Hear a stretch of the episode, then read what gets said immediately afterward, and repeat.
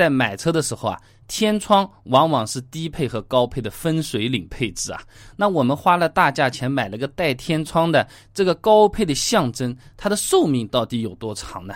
哎，其实和我想象中还不太一样。我查了一下资料，这个天窗啊，它其实是一套机械系统，它是由很多部件组成起来的，寿命还不同的。呃，主要呢是电动机、密封条、控制单元本身这块玻璃啊，天窗开关，然后还有玻璃下面的遮阳板。导流板还有滑动机构等等等等，这么一大堆才组合在一起啊。那能让这个天窗可以打开关上的这个电动机呢，它的设计寿命呢可以达到两万次循环开关，完全打开再完全关闭算是一次循环啊。如果说我们每天开关车窗两次，那可以用二十七点四年。各位朋友放心好了啊。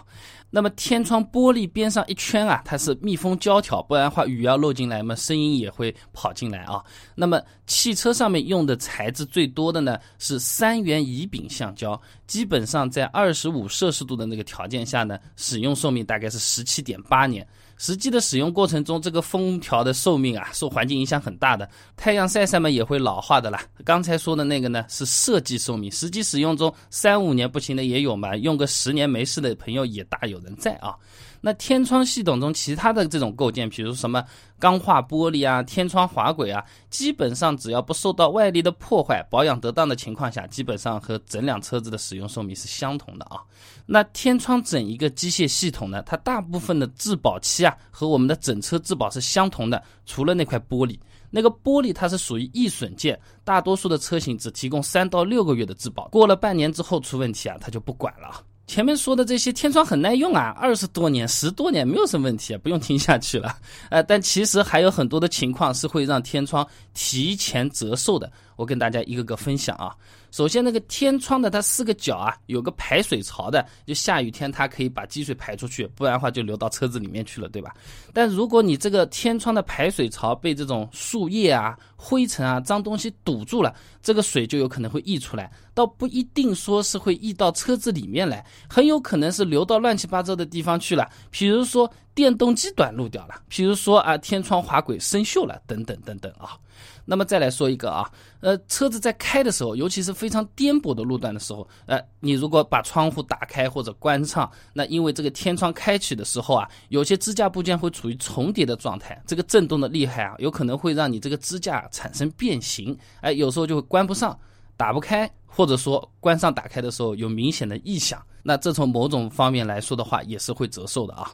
那么这下雨天或者洗车的时候，天窗没有关好，没有完全闭合，那什么酸雨啊、清洁剂啊，呃，这些都会让天窗内那个胶条老化，呃，以及边上的金属生锈。那这个水流呢，也会顺着这个天窗导轨呢就流进去，它会把润滑液给稀释掉，就是我们土话说的那个黄油啊，呃，全部都给我们稀释掉了。那好了，这天窗一开就滋啦嘎啦这种声音全部都来了啊。那我再来说一个操作方面的，很容易让天窗提前折寿啊。很多车主朋友有可能是为了方便啊，直接呢就是按一下天窗打开按钮，这天窗玻璃往后走，然后呢下面那块遮阳板也直接被这个天窗玻璃给往后面一起带过去了，这样就方便嘛，不用来两下，手也不用抬起来。但这样做的话，针对部分车型啊，有可能会导致这个电机啊负载过大，从而发生故障，那就不是用多久了，就直接坏掉了啊。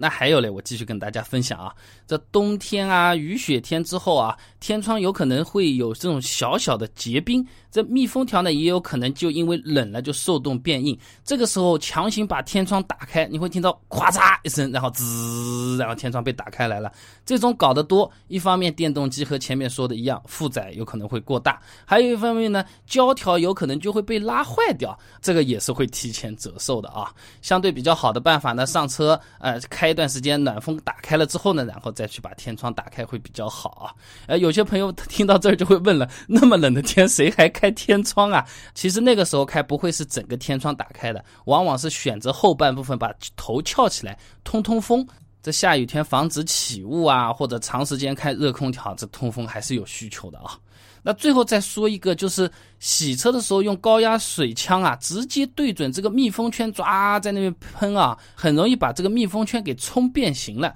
导致车子里面进水。那天窗起不到窗户的作用嘛，那也算是寿终正寝，要么修，要么要换了啊。那刚才我们讲的是一些会让我们天窗折寿的情形啊，啊，有些朋友又觉得其实好像还好啊，我来给大家讲讲损失好不好？会碰到什么问题？给你们举例一下。首先最明显的就是天窗坏掉了，这修修坏坏几千到几万块钱啊，不是换一根雨刮条啊，天窗的胶条都很贵的啊。那首先就是钱，那钱还算好事情呢，后面还有这种心烦的，比如说天窗最常见的故障就是异响。哎，吱吱嘎嘎，吱吱嘎嘎的，你心情有可能会被破坏掉，然后内心陷入无限的纠结。我修好呢，还是不修好呢？跑到 4S 店又这么远，特意跑一趟就干这么点小事情呢，又很难受。这种心情的纠结，有可能真的不是一百块钱、两百块钱买的回来的啦。还有嘛，就是漏水了，是吧？呃，先开开心心的坐在那边，或者说是车子停着，第二天早上跑到车子里面，座椅上面一滩水。下雨的时候，在车子里面还要撑雨伞，说出去都是笑话了，对吧？然后比较糟糕的呢，就是我原本开着天窗在路上开，非常的潇洒啊。然后突然之间下雨了，这个电动机巧碰巧就是这个时候坏掉了，关不上。哎呀，那个真的是非常的尴尬。我们有个维修厂的客户就碰到这个事情啊，真的是郁闷的不行。他是拿了自己这个 两千多块钱的皮夹克啊，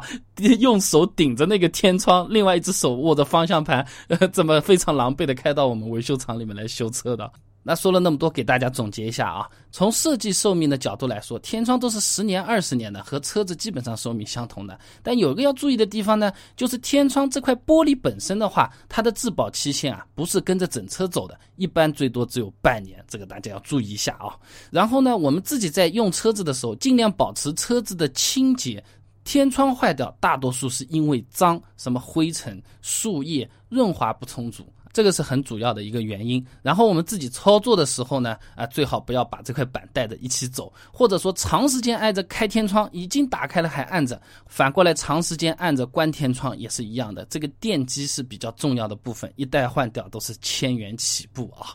那今天我们关于天窗其实讲的就是钱嘛，就好比我们买一个电脑，问这个这个电脑可以用多久啊，会不会淘汰啊，都是和钱有关系的。其实天窗还有一个大家比较关心的问题，公众号也经常会有朋友问我，就是这天窗的安全性到底怎么样啊？而我头上顶一块玻璃和头上顶一块铁皮会不会有什么区别啊？我呢去翻了一些比较专业权威的资料，给大家整理了出来。各位朋友，如果想要了解一下这头上顶块玻璃是更安全呢，还是更危险的话呢，不妨关注一下我的微信公众号“备胎说车”，直接回复关键词“天窗”，马上就可以知道答案。那我们这个公众号呢，每天都会给大家推送一段超过六十秒的汽车实用小干货。想要知道头上顶块玻璃到底安全不安全的话呢，很简单，手机打开微信，直接搜索公众号“备胎说车”这四个字，我在那边等你来玩哦。